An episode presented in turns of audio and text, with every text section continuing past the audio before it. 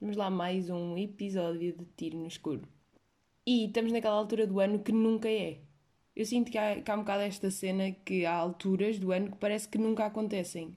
O Natal é uma delas. É, nunca é Natal. Por acaso agora é, mas aposto que daqui a dois dias, dois dias não, porque hoje é sábado, mas daqui a uma semanita já não é Natal e já passou e já foi. E tal como isto é o verão, sinto que há alturas que nunca são. Parece que uma pessoa está sempre à espera de determinada altura. Sim, porque eu gosto do, do Natal. Já sou essa pessoa pirosa. Mas atenção, mas gosto de Natal, mas não, não gosto de ouvir músicas durante 5 horas de Natal seguidas a martelar no cérebro.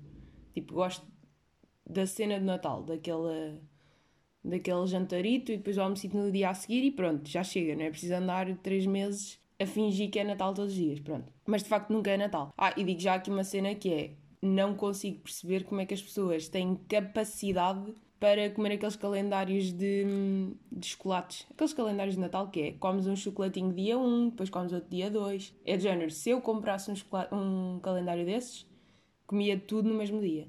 E isto é, é real mesmo. Eu já comprei prendas, tipo chocolate, para oferecer e comi tudo, mas vá, não comi tudo, não comi a caixa inteira, mas com mais metade da caixa no dia não consigo esperar, não tenho essa cena de ah, agora vou estar aqui 24 dias a comer um chocolatinho cada dia. Não é. Dá-me de uma vez e como tudo de uma vez. E não quero saber das formas dos chocolates. O que me interessa é que o chocolate tenha bom sabor, né? Pá, não sei, para mim pelo menos acho que é, acho que é assim que a vida funciona. Outra cena que hum, me lembrei no outro dia é isto aqui não é estar a criticar ninguém, é só aquilo que eu acho. Vamos pegar em uh, influencers e pessoas da vida que, que, experimentam produtos e cenas de género e quando elas fazem aquelas rotinas meio de rotina de preparação da pele, rotina de não sei o quê, pronto, whatever, as pessoas usam bué de cremes. Mas bué cremes e bué produtos e mete isto e mete aquilo e eu fico mesmo, porra, como é que é possível? É que eu não uso um único creme. Uso um hidratante de vez em quando, agora acabou, não estou a usar. É isto. Pá, e a minha pele não está assim um escândalo de mal. Tenho mesmo a teoria que por acaso os cremes é, é mais placebo do que outra cena. Tipo, os cremes não fazem assim tanto efeito. Não sei se vocês estão bem a par disto. Eu acho que, então, quando é aqueles cremes meio para as borbulhitas, ai, tenho aqui umas borbulhitas na cara, mas não tenho uns cremes. Eu acho que, das duas, uma, ou tens mesmo um problema de acne e fazes aqueles tratamentos fodidos, literalmente, em que te seca a pele toda e de facto tira as borbulhas, isso sim tem efeito. Agora, mete um cremezinho todos os dias de manhã e não sei o quê, acho que não tem, acho que não é por aí. É que depois é o creme dos olhos, é o creme da bochecha é o creme da testa, é o creme para meter a seguir ao sérum, é o creme para pôr antes de maquilhar, é o creme para pôr depois de maquilhar. Pá, não, não. Eu acho que basta um, um hidratante e está bom. Não é preciso também estar a meter muita coisa na pele. A pele depois também rejeita. Digo eu. E estas cenas assim eh, femininas que é preciso ter a paciência para estas coisas, eu não tenho grande, grande paciênciazita para isso. Mesmo maquilhagem. Eu maquilho-me, sim, mas é uma cena também. Não faço olhos Estão a perceber? É, é assim que estamos. É uma coisa. É aquela coisa básica só para ter melhor aspecto, mas também não tenho paciência para estar a fazer um grande cenário. E bem, há mesmo boas cenas que por acaso eu não tenho paciência. Por exemplo, pintar as unhas. Já não pinto as unhas há mais de dois anos. Mas sem exagero mesmo. Eu não tenho paciência. Porque depois pinta a unha. Para já, toda a preparação para pintar as unhas é uma merda. Porque de facto é vai buscar o verniz, prepara a unha, lima, tira peles, assim, ai, uma coisa boa da nojenta que se faz quando se vai meio à manicure ou whatever, que eu literalmente fui uma vez na vida, né, porque odeio, é tirar aquelas pelzitas aqui de à volta da unha. Meu, que nojo. Aquilo mete-me um nojo estar a tirar essas peles. Eu não sei explicar porquê. Não sei como é que as pessoas conseguem fazer isto todas as semanas. Aquelas pessoas têm paciência para fazer sempre as unhas. É aquilo. Tens mesmo que raspar a pele para fora da unha. Que nojo, pá. Não, não consigo. Mas fazendo em casa, estou a dizer, tirar as peles, quando se faz em casa, é aquelas peles de dedo, porque às vezes uma pessoa até tira a trinca, né? Porque vamos ser honestos, não dá para estar agora aqui sempre com merda. E depois começa a pintar a unha, e depois aquela merda nunca fica bem, sai meio para fora, depois o, o verniz fica meio com grumos, depois tem que se esperar que, que aquilo seque, depois há uma mão que nunca fica bem, depois enquanto aquilo está meio a secar, uma pessoa precisa ir à casa de banho e não pode porque está com as unhas, com as unhas meio em líquido. Pá, não, não há paciência. Porque depois é assim, aquilo durante as primeiras, que os primeiros 15 minutos depois de secar está bom, mas depois de certeza que alguma coisa vai lascar, alguma coisa que vai sair e está a unha na merda. Portanto, prefiro não ter trabalho, ter as unhas só normais e está tudo bem. Pá, as unhas é mesmo uma merda que, que me lixa. Não é mesmo? É como paciência para depilação e cenas de género. Mas pronto, também tem que ser isso aí e vai. Mas ter paciência para tratar dessas gente. Por isso é que eu nunca vou ser aquelas pessoas que está toda bem, eh, bem tratadinha. Que há coisas que eu não tenho mesmo. pá, não me puxa. Tipo as minhas sobrancelhas, já não faço sobrancelhas há muito tempo. Mas também não estão assim um escândalo. Mas é, é, estas coisinhas assim eh, de menina que, por um lado, eu até acho que parece uma pessoa que tem uh, paciência para estas coisas, mas depois na realidade não tenho. Não, não consigo. E, e pronto, e, olha, no fundo é, acabem com essa falácia dos cremes. Os cremes não fazem diferença absolutamente nenhuma na pele. Não fazem. Tipo, vamos aceitar, não gastem 60 euros em cremes todos os meses. Tipo, não fazem. Isso aí é uma falácia de influencer. Desculpem, mas é. No máximo, um creme hidratante chega e está bom, não é preciso mais nada.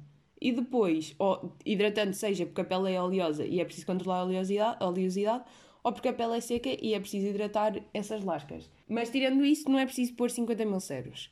E depois, opá, fazer as unhas, vamos desistir disso, não é? Ou pelo menos vamos não assumir que as pessoas fazem as unhas porque isso é uma seca. E ter paciência para ir fazer unhas ainda por cima e, e dinheiro e não sei o que. Não, não dá para mim. Ou aquelas pessoas que vão ao, ao cabeleireiro todas as semanas. Que doentes. O meu, o meu tratamento de cabelo é põe shampoo, põe amaciador, sai do banho, seca o cabelo e já está. E isto para mim já deu demasiado trabalho. Também vamos não. E vai pionés para o chão. Sinto que eu tenho uma, uma doença aqui com os pionés, mas pronto. Mas é um bocado isto, não dá para, para ter bem paciência para fazer estes cenários todos. Mas é isso, é falácia de influencer, é mesmo. É, são cenas que, pronto, é, parece que o mundo criou esta necessidade que é preciso muita coisa. É tipo como tomar suplementos, pá. Se o vosso médico não vos receitou nada, provavelmente não precisam coisas são mais simples do que, do que se pinta no, nas redes sociais, diria eu. Tipo, em termos dessas merdinhas de cuidar das pessoas. Também não é preciso ter 50 mil sapatos e 50 mil casacos e merdas. Dá para ter um. Pá, pronto, no fundo é isso. É... Vamos não exagerar nessa quantidade de coisas que é preciso ter e. e pá, não, dá-me trabalho, pronto. Para além de ser um absurdo, dá-me trabalho e não faz diferença no corpo. Ah, e agora lembrei-me para além disto das unhas e cenas, é aquelas pessoas que fazem massagens modeladoras e não sei o quê. É como é que vocês têm paciência para ir essas merdinhas todas? Paciência e dinheiro. Porque de facto, é que mesmo que sejam oferecidas, não tinha paciência para todas as, para todas as semanas ter. Ai, tenho uma massagem aqui. Ai, tenho uma massagem acolá. E de repente tive 8 minutos a falar sobre merdas que não interessam absolutamente ninguém. Ah, uma cena que eu outro dia fui assistir foi a uma tese de doutoramento e decidi nesse preciso momento que nunca vou fazer um doutoramento. Não é que eu algum dia tivesse capacidade para tal, né? Porque este cérebro também já está cansado de, de vida de estudos e quer é ser adulta e quer é ter um emprego e ganhar dinheiro para o bolso. Mas de facto fazer um doutoramento não é para mim, porque aquilo, aquilo é boa da sério. Vocês não estão bem a ver o nível de seriedade que é estar numa tese de. numa tese não, numa apresentação, numa dissertação. Não, não é, dis, não é dissertação que eu quero dizer. É. E começam a faltar as palavras. É. Estar, pá, estar lá naquele cenário em que vais lá, olha, a minha tese é isto e fazem-te perguntas. Para já, começa logo aqui com: o júri usa umas vestes. Estão a ver aquelas vestes pretas de tribunal? O júri está assim vestido. Yeah, para quê? É que eu faço esta questão que é para quê? Está bem, é tradição e não sei o quê, mas há a mesma necessidade. Não dá para avaliar uma tese sem estar assim vestido. É que eu diria que dá. Acho que acho que estar com essas vestes só está hum, a dificultar o processo, não sei explicar, e a meter mais carga naquilo. Por acaso isto é boa, uma cena que é. Às vezes acho que torna as coisas demasiado formais quando não há necessidade. É, podemos estar de chill, podemos levar isto na mesma a sério, mas estamos, estamos bem e estamos de chill e não é preciso pôr esta carga negativa sobre as coisas, não é? Porque uma tese de doutoramento tem que. Eu sei que é uma cena a sério, obviamente que é, e que é uma grande, um grande passo na vida de uma pessoa, mas de facto, para que é que é preciso estarmos com aquela seriedade toda e estarmos assim vestidos e ai todos nervosinhos e não sei o quê? Pá, não, calma, chill. Vamos vestidos normal e vamos fazer perguntas normais. Sim, porque depois aquelas pessoas fazem perguntas que é mesmo: onde é que tu foste buscar isso? Mas onde? Havia um, um dos júris, que era mesmo daqueles professores Pá, dava mesmo para ver que é daqueles professores que bué da vocabulário meio a falar em latim e depois tinha referências, que é aquilo que eu já falei, que é que tinha referências de está sempre a parafrasear outras pessoas e vai buscar coisas daqui e da colar e depois fala deste livro e fala. Bah, eu sei que isso é cultura, mas às vezes também vamos simplificar as cenas. Tipo, faz uma pergunta normal, não é preciso estares a falar em latim no meio das frases, meu. O gajo estava sempre a meter termos que era mesmo das e houve uma altura que ele leu um, um textito meio em, eh, em alemão e depois traduzia ao mesmo tempo que estava a ler. É. para quê? Para estar a dizer que és, que és bem importante e que estás aí tipo. Estás aí a ser uh, júri? Jurado? Júri jurado? Um desses, pronto, no fundo. Mas é um bocado isso, é para quê que estás a fazer esse, esse cenário? E estou a dizer boas vezes para quê, como sempre. Mas pronto, isto tudo para dizer que nunca vou fazer uma tese de doutoramento, não dá. E quando é que foi este visionamento de tese de doutoramento? Foi no outro fim de semana quando eu estive em Lisboa. E esta ideia de Lisboa estava a pensar numa cena. Uma pessoa aproveita muito mais a cidade quando não vive lá. No sentido em que, se eu passasse um fim de semana numa cidade onde eu vivo, eu esforço-me muito menos para fazer cenas diferentes e criativas do que eu hum, do que eu estando numa cidade que não é a minha cidade, no fundo. Não é? Por exemplo, Lisboa. Como não vou lá assim tantas vezes, quando estou lá, quero mesmo ir a tudo, quero tudo o que é possível fazer naquele fim de semana eu quero fazer e quero estar fora de casa. Enquanto por exemplo, vamos imaginar, quando vivia no Porto, como eu estava lá sempre, eu não aproveitava tão bem os fins de semana, os fins de semana, porque estava naquela, ah, se não for hoje vou para a semana, se não for agora, agora? Yeah, agora. Se não for agora vou depois. Sempre nesse, nesse cérebro. E enquanto que se tu estás pouco tempo num sítio, tu fazes tudo o que tu puderes para ir aproveitar as coisas.